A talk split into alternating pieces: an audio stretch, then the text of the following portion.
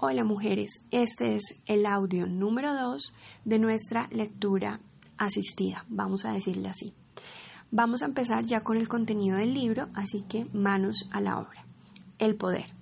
Primero que todo, permíteme aclarar que el poder de una esposa que ora no es una forma de obtener control sobre su esposo, así que no se hagan muchas ilusiones. En realidad es todo lo contrario. Es abandonar todo reclamo de poder en ti y para ti y descansar en el poder de Dios para transformarte a ti, a tu esposo, tus circunstancias y tu matrimonio. Este poder no se nos da para ser usado como un arma para devolver los golpes a una bestia indomable. Es un medio apacible de restauración apropiada a través de las oraciones de una esposa que desea más hacer lo correcto que tener la razón. Y dar vida más que vengarse. Es una forma de invitar al poder de Dios a la vida de tu esposo para su mayor bendición, que al final es la tuya también. La oración como estrategia no es lo más popular del mundo. Generalmente hacemos mil cosas antes de pensar en orar y me incluyo en eso.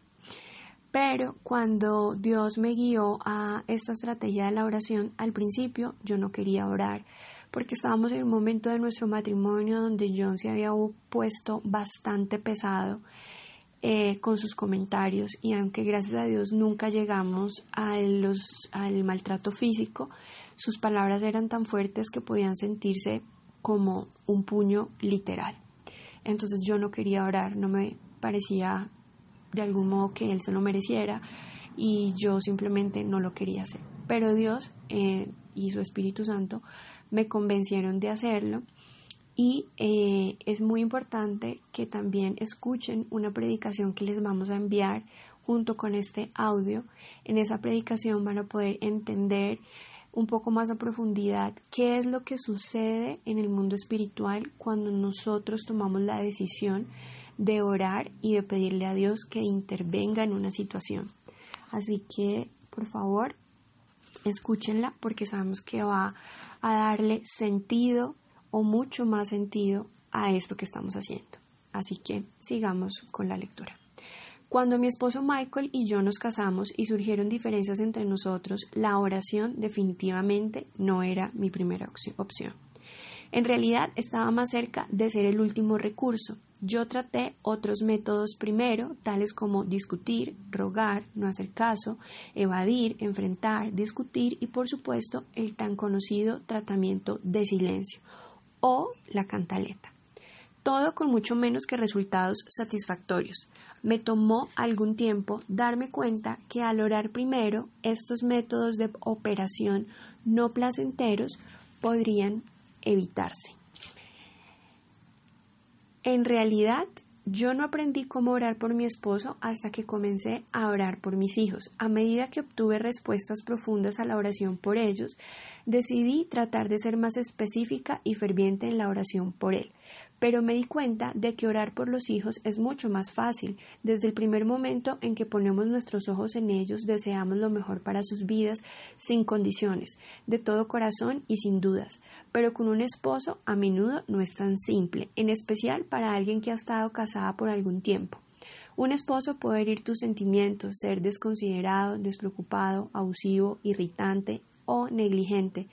Él puede decir o hacer cosas que traspasan tu corazón como una astilla, y cada vez que comienzas a orar por él, encuentras la astilla enconada. Es obvio que no puedas orar de la forma en que Dios desea que lo hagas hasta que te deshaces de ella. Orar por tu esposo no es igual que orar por tus hijos, aunque parezca similar, porque tú no eres la mamá de tu esposo. Nosotros tenemos autoridad sobre nuestros hijos que nos son dados por el Señor, pero no tenemos autoridad sobre nuestros esposos. Sin embargo, se nos ha dado autoridad sobre todos los poderes del enemigo. Esto lo encuentran en Lucas 10:19 y se puede hacer mucho daño a los planes del enemigo cuando oramos. Muchas cosas difíciles que suceden en una relación matrimonial son en realidad parte del plan del enemigo, preparado para minar la relación. Pero nosotras podemos decir, no voy a permitir que nada destruya mi matrimonio. Y repítanlo. No voy a permitir que nada destruya mi matrimonio. No voy a quedarme de pie y mirar a mi esposo que está preocupado, golpeado o destruido. No me voy a quedar sin hacer nada mientras una pared invisible se levanta entre nosotros. No permitiré que la confusión, la mala comunicación, las actitudes equivocadas y las decisiones malas erosionen lo que estamos tratando de edificar juntos. No voy a tolerar que el dolor y la falta de perdón nos guíen al divorcio. Nosotras podemos tomar una postura en contra de cualquier influencia negativa en nuestras relaciones matrimoniales y saber que Dios nos ha dado autoridad en su nombre para respaldarnos.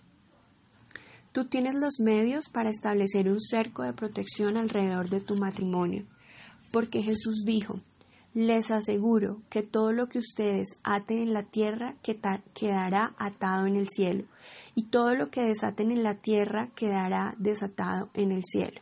Mateo 18, 18.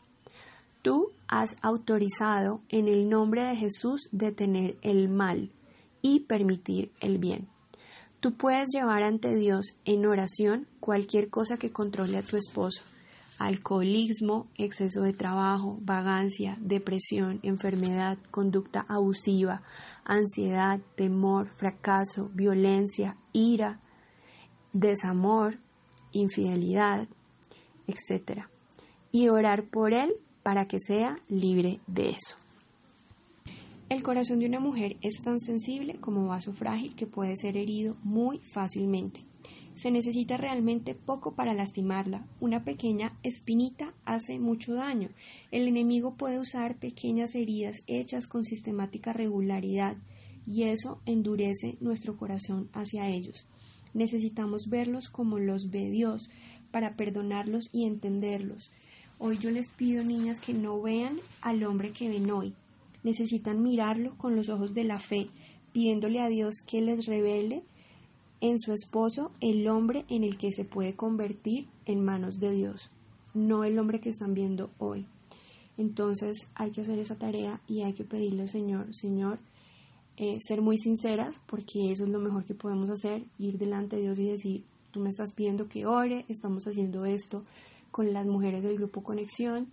No estoy tan segura de que lo quiera hacer porque me siento muy herida, me siento muy cansada, estoy cansada de orar, eh, la oración a mí no me funciona, no veo que nada pase. Eso es importante que lo digas delante de la presencia de Dios, porque la honestidad siempre va a permitir que el Espíritu Santo entre y transforme esa manera de pensar, que son solamente mentiras que ha puesto el enemigo para no permitirte salir a batallar por tu matrimonio en oración. ¿Y cómo haces para cambiar eso? Necesitas decírselo al Señor. Ve en oración, ve a tu lugar secreto y díselo. Eh, sé muy sincera, a Dios le puedes decir lo que sea y a Él no le va a parecer ni abusivo, ni atrevido, ni que pasaste la raya. Una vez hayas hecho eso, le puedes pedir al Señor que sane tu corazón de las heridas que Él ha causado, pero sobre todo que te permita verlo como Él lo ve, que te permita ver a tu esposo en lo que se puede llegar a convertir en las manos de Dios. Cuando Dios me permitió ver eso, ver más allá del dolor que yo estaba sintiendo, de la rabia que sentía con él, de lo poco que lo quería en ese momento y pude ver el hombre en el que él se podría convertir en manos de Dios. Creo que volví a ver el hombre del cual yo me enamoré y eso me dio como fuerzas para tomar la decisión de asumir el reto de orar. Y pues ya ustedes saben el resultado. Entonces, creo que es muy importante hacer esa pequeña oración y pedirle a Dios que nos dé esa imagen, con esa visión del hombre que en el que se puede convertir, pues vamos a verlos de manera diferente y va a ser mucho más fácil para nosotras orar por ellos. Muchas gracias por escucharnos el día de hoy. Mañana recibirán su audio número 3. Por favor, déjennos saber si tienen alguna sugerencia para que estos audios lleguen a ser muy efectivos en sus vidas. Las queremos mucho, un abrazo y hasta mañana.